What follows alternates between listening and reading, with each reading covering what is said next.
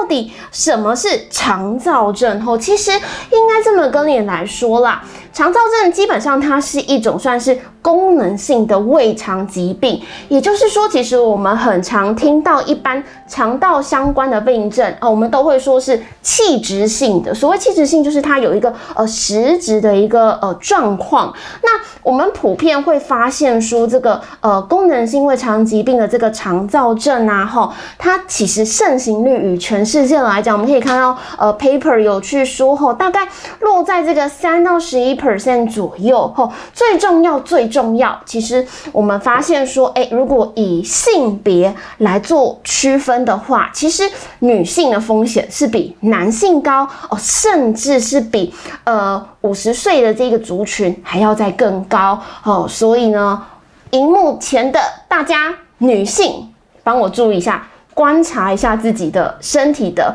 呃健康哈。那其实也有蛮多文献，其实会去呃提到说。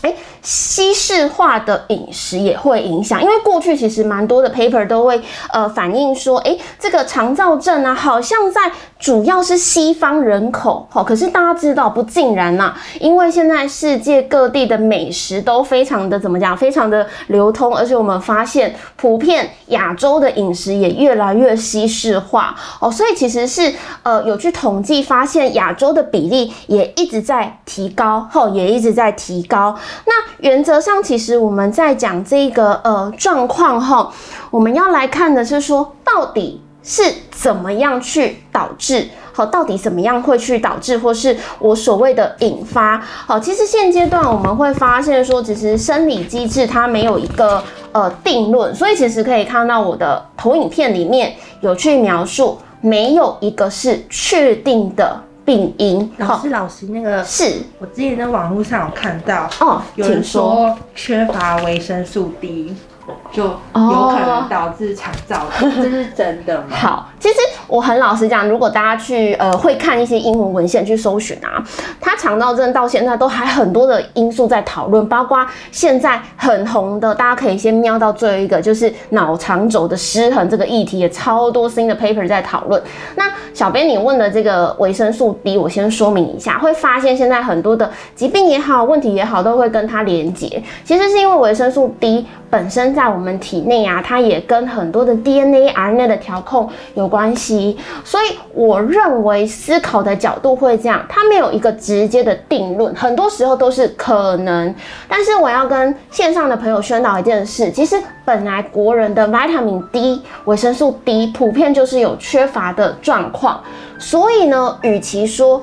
呃，等到它不够来影响你很多的问题，那你不如绕回来确认一下自己的维生素 D 有没有做常规的摄取、补充、晒太阳等等这些，那或许我可以避免掉一个可能的因素，这样。对。那我们再回到这个呃 PPT 哈，我们其实可以看到，因为刚刚讲的它没有一个确定的病因，那最常遇到大家会讨论的大概就是情绪了，好，压力很大，有没有最近 COVID-19 的状况？大家生活压力也很大，我其实呃蛮多个案啊都会跟我说，呃就是唉吃东西都好想随便吃，还是。在家里可能收入也比较不稳定，等等，有没有压力、忧郁？这个都有可能哈。甚至我们发现的是什么？哎，肠道蠕动的一个异常哈，甚至是我们体内的自律神经哈。自律神经其实应该这样跟大家做解释。其实我们在讲自律神经，它是分为交感跟副交感。好，那如果我们交感神经怎么样活络的时候，事实上是会去抑制我们肠道的蠕动哦。那它可能会有呃便秘，好，会比较偏硬。好，那如果我的副交感神经比较活化的情况下，诶，其实太过活化也有可能会腹泻。好，所以这个就会变成说是属于交感神经不平衡所去导致的，好，所去导致的。那因此这些。因素这么多，哈这么多，当然我没有办法自己就去知道，哎，我是哪一个原因？好，可是线上的大家可以先来观察一下自己有没有这些症状。好，当然我也不想要造成恐慌。哎，不是说，呃，我今天便秘了，我今天肚子不舒服了啊，我有肠燥症。哎，不是这样的。我们等一下会来跟大家说一下我们呃临床上的怎么去界定这件事了。吼，那这边的症状是想要跟各位线上的朋友分享。哈，如果我们有腹泻、便秘、腹部不适、吼肠胃道的不舒服，或是蠕动性的感改变，甚至是呃腹胀、哈。排空不完全等等这一些哈，甚至有大便的黏液，这些其实都是属于呃肠燥症蛮常可以呃发现的一个症状。